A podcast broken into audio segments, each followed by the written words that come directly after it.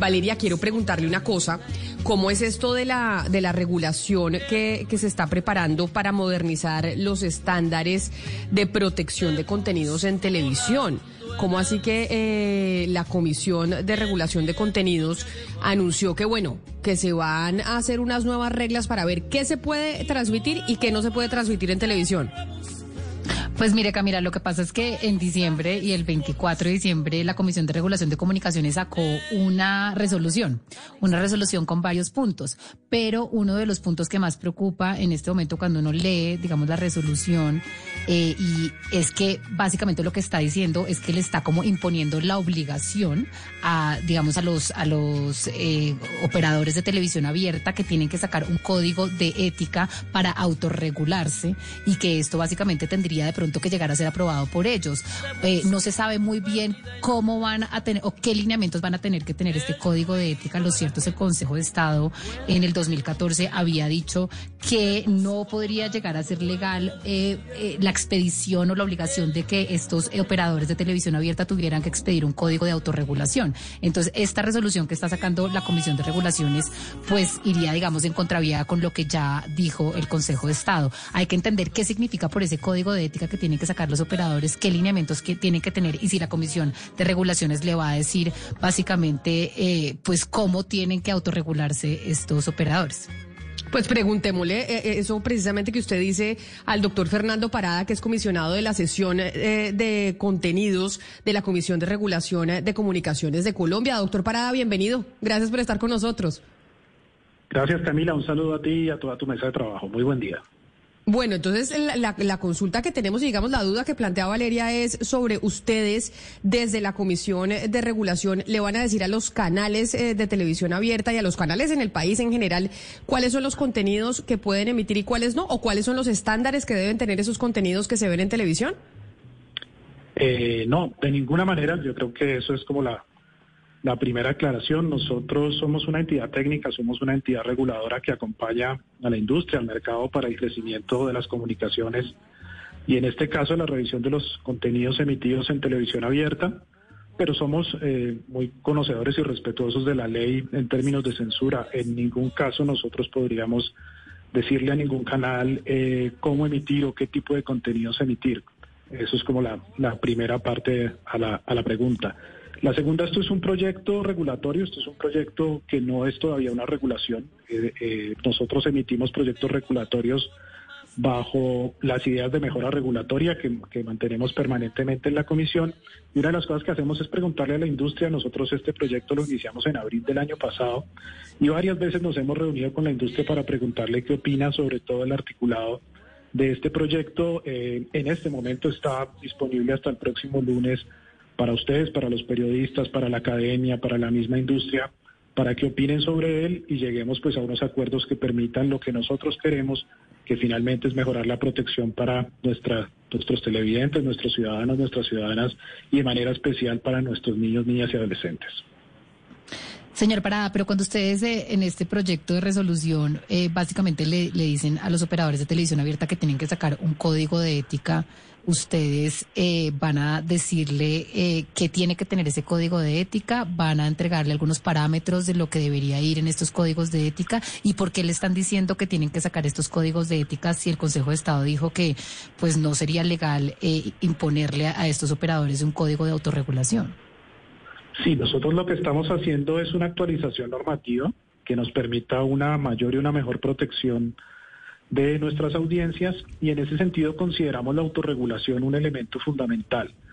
Eh, efectivamente, como tú dices, lo que el Consejo de Estado en su decisión en la suspensión del artículo 48 eh, del, del, acuerdo 02 de la, de la RTV, lo que suspende eh, y la duda que ellos tenían, que a mí me parece que también tiene derecho, es precisamente no decirle a ningún medio de comunicación cómo debe autorregularse. Ahí se perdería todo el sentido de la autorregulación. Nosotros somos una entidad regulatoria, pero los eh, emisores de contenidos se pueden autorregular. Nosotros estamos invitando a la autorregulación y en ningún momento nuestro articulado ni nuestro proyecto de ley determina qué debe ir en esos códigos deontológicos, en esos, en esos, en esas formas de eh, autorregular sus propios contenidos. Creemos que hay, una, hay un avance muy grande en el tema de la autorregulación en Colombia, creemos en él, lo apoyamos y buscamos la manera de que se dé precisamente como una alternativa eh, a una regulación más fuerte eh, que esperamos que no se dé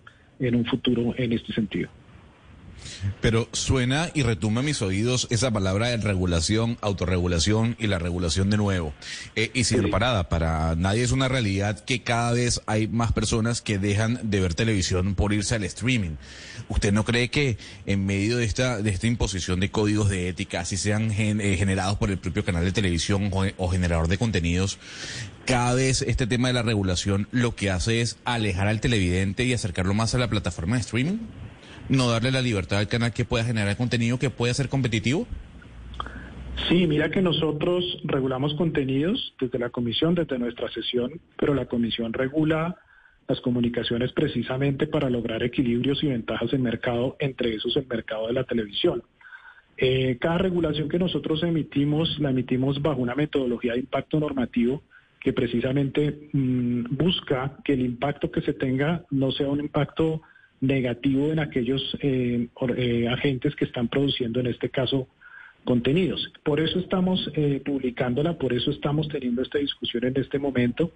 También somos conscientes que a veces uno ve desde, a veces desde un sitio muy central, ciudades muy centrales, capitales y desde ciertos estratos, siente que la sustitución de las plataformas OTT es muy alta cuando en realidad no lo es. Nosotros hemos hecho estudios eh, año a año sobre la sustitución de OTT sobre televisión abierta y en un país como Colombia, con una per cápita eh, como el que tiene, hay una población muy alta en Colombia que no tiene acceso a estas plataformas para quienes la televisión abierta sigue siendo la única manera de conectarse al mundo, de recibir información, de recibir educación. Por eso nosotros insistimos en la protección que se debe seguir manteniendo en estos canales abiertos, en mejorarla, en acompañar a los programadores, a los prestadores del servicio, en prestar un mejor servicio, ya que finalmente pues es lo que están haciendo en el uso del espectro radioeléctrico. Comisionado Parada, usted eh, pues nos, nos acaba de decir, acaba de comentar pues a todos los oyentes que efectivamente este proyecto de resolución está eh, publicado pues para que para que medios y los ciudadanos lo puedan ver. ¿Ustedes van a recibir eh, observaciones o es una publicación para informar? ¿O tienen la intención de, de hacer modificaciones con base en las observaciones que reciban? No, la metodología de diseño regulatorio de la comunicación acepta esos eh, comentarios, los incluye dentro del proyecto. Nosotros estamos en permanente comunicación con los agentes que regulamos, porque vuelvo y te digo, esto no es un ejercicio de regulación vertical, esto es algo que tiene que ser dialogado, esto es algo que tiene que ser construido eh, de manera conjunta. Allí participan también eh, los mismos televidentes, allí participa la academia. Nosotros Incluso nos han solicitado una prórroga, eh, a pesar de que el proyecto tiene más de un mes de publicado, nos han solicitado una prórroga para que este lunes 24 pues no termine ahí los, los comentarios. Por supuesto que vamos a dar esa prórroga para que entre más comentarios nos lleguen, más discusión se pueda dar, pues más asertivo y más acertado puede ser ese proyecto regulatorio que estamos diseñando para el beneficio finalmente de todos nosotros. Pues doctor, para la última pregunta, esto la idea es que quede listo cuándo? Nosotros recibimos estos comentarios, entramos ya a la siguiente etapa del diseño regulatorio, que es ver eh, en cada uno de los artículos que se recibió, qué análisis se está haciendo, y nosotros eh, iniciamos ya un, proceso de, publicación de la regulación que puede llevar entre unos tres o cuatro meses, depende del trabajo que se haga dentro de la comisión.